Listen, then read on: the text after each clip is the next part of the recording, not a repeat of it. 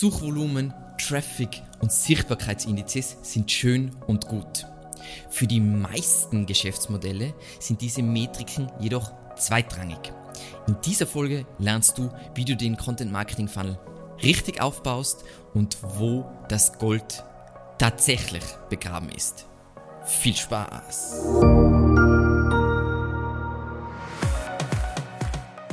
SEOs sind unvorstellbar verliebt in Suchvolumen, Traffic und Sichtbarkeitsindizes. Dabei sind diese Metriken vorrangig wirklich interessant für Geschäftsmodelle, die über Impressionen ihr Geld verdienen. Wenn wir jetzt über sowas reden wie im B2B, die Tofu Top of the Funnel Keywords mit viel Suchvolumen, Aufwand und Ertrag sind nicht so interessant. Es gibt kleine, ganz gezielte Keywords, wo du genau die richtigen Leute auf deine Website kriegst, die sich für das interessieren, was genau du zu bieten hast.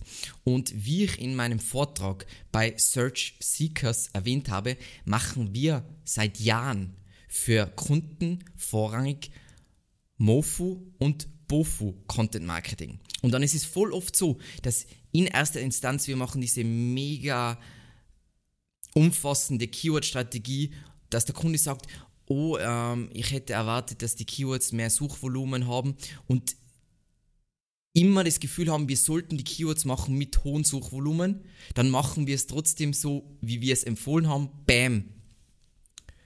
In sechs Monaten Leads über Organic verfünfzehnfacht. Also ganz wichtig zu verstehen, ähm, gibt es Keywords mit viel Suchvolumen, die gut sind? Natürlich.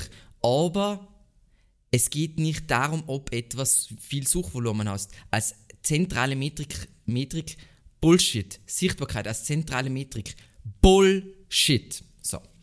Ein kurzer Exkurs der Content Marketing Funnel. Und mir ist immer ganz wichtig, den kann man unendlich komplex machen, aber wir schauen jetzt kurz. Passt, Content Marketing Funnel, wir haben Top of the Funnel. Da geht es um vorrangig um Leute, die vielleicht noch nicht mal wissen, was sie konkret brauchen. Egal wie viel Suchvolumen dieses Keyword hat, an dem Punkt, wo der User auf deine Webseite kommt, wird er sehr, sehr wahrscheinlich nicht konvertieren. Mid of the Funnel, der User hat schon Vorstellung von, was er prinzipiell ungefähr braucht, wird schon interessanter. Bottom of the Funnel, er weiß genau, was er braucht. Jetzt fällt wirklich die Entscheidung, ist das jetzt zum Beispiel, sagen wir jetzt im B2B, ist der Anbieter spezialisiert auf das, was ich für ein Unternehmenstyp bin? Wäre dann zum Beispiel irgendein Kriterium. Und wir wollen, wenn wir eine Content-Marketing-Strategie machen und vor allem eine nachfrageorientierte Content-Marketing-Strategie für SEO, wollen wir den Content-Marketing immer, Funnel immer von unten nach oben aufziehen. Ähm, die Definition der einzelnen Stadien ist nicht so wichtig. Also ich zeige euch dann ein Beispiel, weil das jeder komplett anders, also es gibt tausend Varianten von dem. Ich sehe den Content Marketing Funnel einfach als einen Farbverlauf und nach unten wird die Chance höher, dass ich verkaufe, aber es hat tendenziell weniger Suchvolumen. So. Was meine ich jetzt mit im Titel? Was meine ich mit konversionsstarkem Content? Die Kunden, die nach dieser Art von Inhalten suchen und nach dieser Art von Keywords, sind gut informiert und von der Entscheidung zum Kauf nur noch knapp entfernt. An dieser Stelle brauchen Sie noch, nur noch kleine Entscheidungshilfen zum Kauf. Die Inhalte decken wirklich langsam die finale Stufe der Kundenreise ab, bei der potenzielle Käufer eben Inhalte konsumieren, um eine Kaufentscheidung bzw. eine Handlung in diese Richtung, also zum Beispiel eine Anfrage zu treffen. Es geht in diesem Stadium darum, Vertrauen aufzubauen, letzte Bedenken auszuräumen und dem Kunden dann klare Handlungsanweisungen zu geben und auch nochmal ganz klar zu sagen, was, was sie oder er bekommt. Die besten Formate in, von conversion-starken Content machen folgendes. Sie verkürzen die Recherche und den Entscheidungsprozess und beseitigen systematisch Einwände. Also, wenn du mit jemandem sprichst, der zum Beispiel gut debitieren kann, was der macht, ist, er closed systematisch alle Exits mit Argumenten und dann bist du boxed in und hast die Argumentation verloren. So, nochmal wichtig, die Differenzierung genau zwischen Mofu und Bofu ist aus meiner Sicht mehr als schwammig, aber wenn es jetzt wirklich um Erfolgsgeschichten, Kundenstimmen, Preise, konkrete Leistungsproduktbeschreibung geht, das ist für mich tendenziell wirklich Bottom of the Funnel Content. Aber um mal zu zeigen, dass jeder hier eine andere Meinung hat, ähm, eigentlich ein sehr guter Beitrag von, von SEMrush zu diesem Thema, aber letzten Endes in jedem Punkt vom Funnel, also sie sind sich selber nicht klar, was die Unterscheidung ist. Dann sowas wie Content Harmony die ziehen extrem viel, was ich teilweise vielleicht schon in Mid of the Funnel sehen würde, ziehen, bezeichnen die noch als, als Bottom of the Funnel, äh, schon als Bottom of the Funnel. Aber darum geht es nicht einfach als Farbverlauf. Einfach, wie du den Funnel betrachten solltest, ist als Beispiel, wenn wir jetzt auf unserer Webseite sind, wir gehen jetzt hier, Top of the Funnel, ähm, vielleicht auch noch Top of the Funnel, dann kommen wir vielleicht Mid of the Funnel, wo ich mal wissen will, was kostet es, wie lange dauert es, dann wirklich schon, wo, ich, wo es darum geht, für wen entscheide ich mich, beste SEO-Agentur, aber es ist immer noch nicht ganz unten, weil ganz unten wird wahrscheinlich sowas sein wie, jemand sucht nach, ja, ich will einen SEO-Dienstleister genau für dieses Thema SEO für die Industrie. Oder noch kleiner SEO für die Energieindustrie oder was auch immer. Ähm, und so solltest du das Ganze auf deiner Webseite auch unbedingt aufbauen. Und auch wenn wir in einem Funnel denken und unsere Content-Marketing-Planung ausarbeiten, ist es wichtig, es gibt diesen echten Content-Marketing-Funnel heutzutage gar nicht mehr, sondern es ist alles sehr viel dynamischer und wirrer. Da gibt es einen tollen Beitrag von Google zu diesem Thema, dass durch Mobile und all diese Einflüsse Leute oft, dann sind sie schon so weit, aber dann gehen sie wieder so und so weiter. Das heißt, diesen klassischen Funnel, aber es ist natürlich praktisch, wenn ich Content, äh, einen Content-Marketing-Plan mache, so zu planen. So. Warum ist jetzt Content weiter unten im Funnel super und zu priorisieren? Wir erreichen damit diejenigen, die bald kaufen wollen, versus noch mitten im Rechercheprozess oder noch gar nicht im Markt. Ähm, häufig ist es relativ einfach, vor allem im deutschsprachigen Raum, Top-Platzierungen zu erobern. Stichwort guter Kopfwert. Dazu verweise ich auf das letzte Video oder die letzte Folge. Und gute Bofu-Seiten, also richtig gute, zum Beispiel Landingpages, können natürlich auch für Google Ads genutzt werden. Das heißt, ich habe jetzt nicht nur Organic Traffic, sondern ich kann das auch gleich dafür verwenden und muss nicht extra Landingpages bauen. Und das ist aus meiner Sicht einer der zentralen Punkte, wieso es so cool ist, ist, wenn du durch die Entwicklung von erfolgreichem, nachfrageorientierten Bottom-of-the-Funnel-Content musst du dich in strukturierter Weise mit den oder den, ein, den Einwänden von Interessenten stellen. Und das machen ganz viele Firmen vielleicht im Sales oder im Vertrieb, aber sie machen es nicht online. Und daraus können aber tolle Ideen zur Weiterentwicklung der Kundenerfahrung entstehen, ähm, Weiterentwicklung von Prozessen, von Produkten und Leistungen und so weiter. Also bei uns passiert so, wir, wir bauen eine Landingpage, stellen uns wirklich nochmal den typischen Einwänden dieser bestimmten Zielgruppe und dann sind wir so, okay, das machen wir schlecht, das machen wir schlecht, da muss die Leistung angepasst werden und so weiter. Und auch so, wenn du das auf Papier bringen musst oder digital, dann musst du dich mit diesen Einwänden tatsächlich systematisch beschäftigen. Und wir wissen ja alle, in den meisten Unternehmen sprechen Sales und Marketingabteilung so gut wie nicht miteinander. Das heißt, Sales wird es haben, aber die Marketingabteilung hat es dann sehr oft nicht. So. Was sollen jetzt diese, diese Inhalte, diese konversionsstarken Inhalte liefern? Und da einfach mal die ganz simple Frage, welche Überlegungen haben Interessenten, wenn sie kurz davor sind, eine Anfrage zu schicken oder ihre Kreditkarte zu zücken. Wie kannst du ihnen helfen, Einwände zu überwinden und ihnen Ängste nehmen? Und idealerweise, und das ist jetzt eigentlich weiß es jeder, aber es ist trotzdem nochmal wichtig, das zusammenzufassen. Idealerweise möchten Sie wissen, ob das Produkt oder die Leistung das hält, was es verspricht, eine Liste zufriedener Kunden hat, einen umfangreichen Kundensupport oder After-Sales-Service bietet, klare und transparente Preise anbietet, für den Anwendungsfall und die Branche geeignet ist und wie das Ganze in den nächsten Schritten abläuft. Wie, wie kann man sich das vorstellen? Wie kommt dieses Produkt zu mir und, und, und äh, was ist, wenn ich nicht weiß, wie ich dieses Produkt verwende und genau das gleiche für Leistung. Und da sind eben Cases so cool. Ähm, Cases sind Case Studies sind der Content, mit dem sich jedes Unternehmen die ganze Zeit beschäftigen sollte. Weil Cases nehmen jede Ungewissheit, jede, jeder Faktor Unbekanntheit. Und wir Menschen hassen nichts mehr als Ungewissheit bzw. das Unbekannte. So. Und jetzt kommen wir wirklich zu, zum, zu den konkreten Sachen, nämlich spannende Keyword-Ideen für konversionsstarken Content. Und da sind Sachen dabei, die du kennst, aber da sind auch Sachen dabei, die du wahrscheinlich nicht kennst. So, woran erkenne ich jetzt passende Keywords? Typischerweise hoher Klickpreis bei Google Ads, weniger Suchvolumen, sehr klare Suchintention, weniger umkämpft, guter Kopfwert. Und ich habe das jetzt in unterschiedliche Bereiche aufgeteilt und ähm, wir gehen das jetzt mal durch und zu manchen Bereichen habe ich dann auch noch zusätzlich weitere Beispiele und am Ende kommen noch sehr viel mehr Content-Beispiele. So. Prinzipiell mal die Kategorie Top oder die beste Lösung.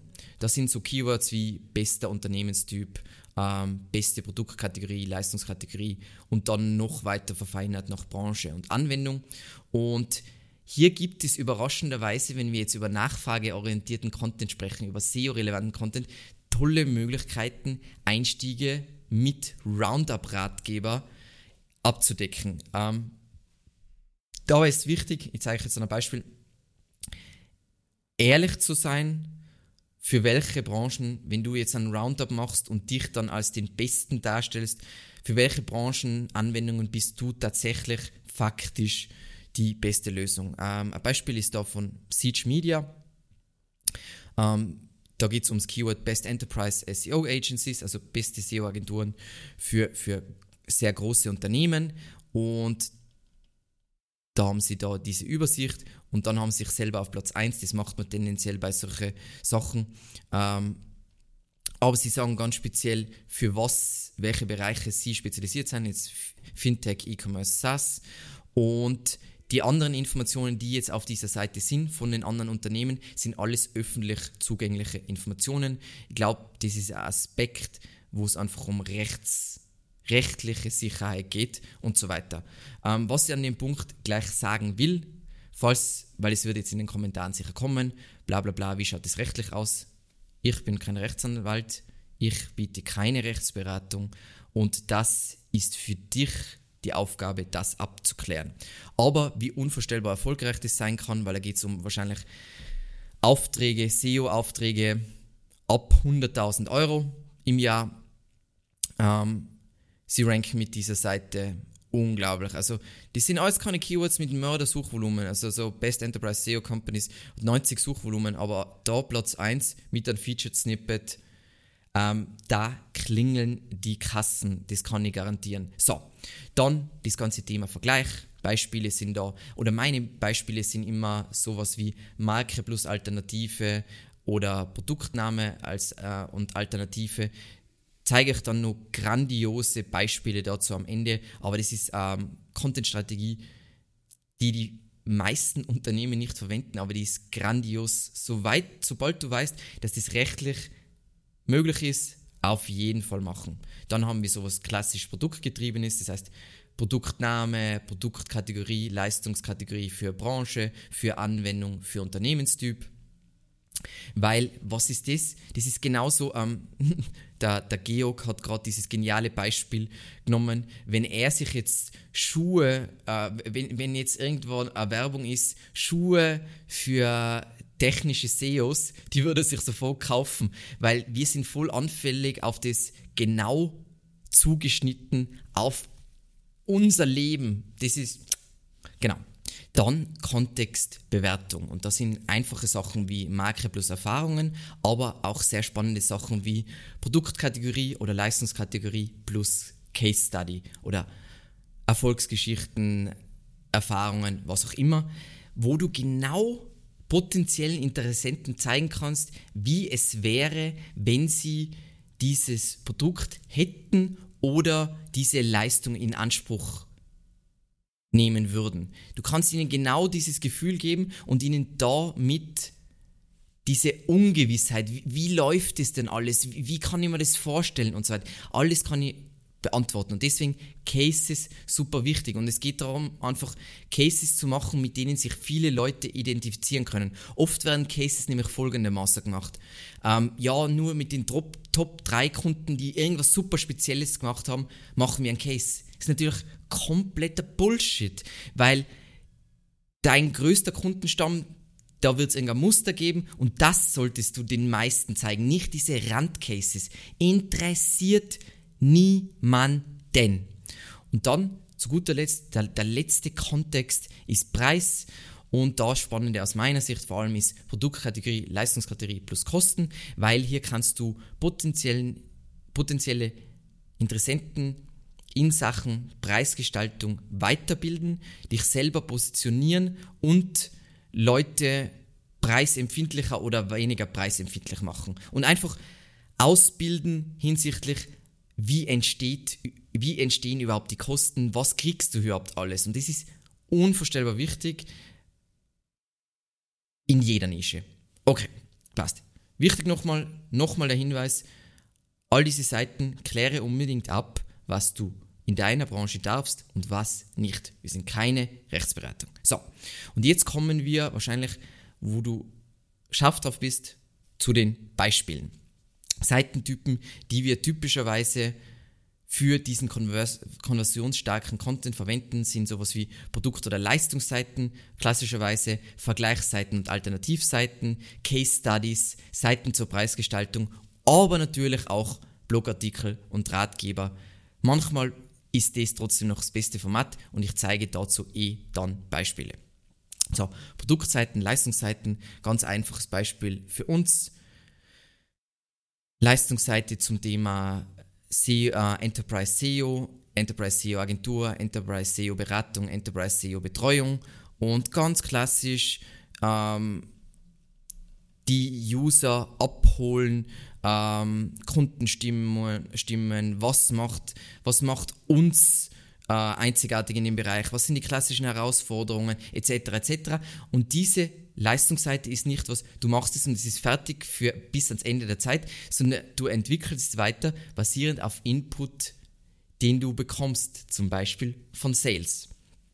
Dann, ich liebe dieses Format Vergleichsseiten und Alternativseiten, macht zum Beispiel HubSpot, wo sich eben mit Salesforce, Mailchimp, Soho, also da haben sie einen, einen eigenen Hub geschaffen, wo es nur um diesen Seitentyp geht. Und das Lustige ist, im deutschsprachigen Raum ist immer so, oh, sind wir uns nicht sicher, ob wir das machen.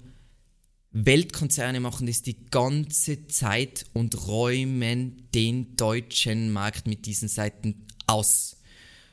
Macht jetzt zum Beispiel auch Pandadoc. Ich liebe Pandadoc, wo sie zeigen, hey, Pandadoc versus DocuSign, Dropbox, Proposify. Also da geht es ja sogar nicht nur darum, dass sich mit direkten Konkurrenten vergleichen, sondern auch, wo sie Aspekte abbilden und für wen das dann geeignet ist und so weiter.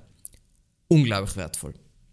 Und äh, Beispiele aus dem deutschsprachigen Raum, DocuSign-Alternative, also Alternative für ähm, DocuSign-Anbieter von digitalen Signaturen und da hat USign eben diese sehr, sehr, sehr, sehr, würde ich mal sagen, umfangreiche ähm, Landingpage gebaut, um zu zeigen, wieso sie eine sinnvolle oder nicht, also ich verwende es nicht, äh, kein U sein und kein Docu sein, aber wieso sie eine gute Alternative sind. So, dann Case Studies, habe ich schon öfter gezeigt, aber für die, vielleicht hast du das noch nicht gesehen, wir haben Case Studies zu allen möglichen Unternehmensgrößen, Geschäftsmodellen und so weiter, damit sich jeder wiederfindet. Egal, ob du jetzt Online-Shop B2C bist, Online-Shop B2B, B2B und es geht dir um Leads, du bist der Großanbieter und so weiter. Und das ist etwas, woran du die ganze Zeit arbeiten solltest, weil da nimmst du jede Ungewissheit traumhaft.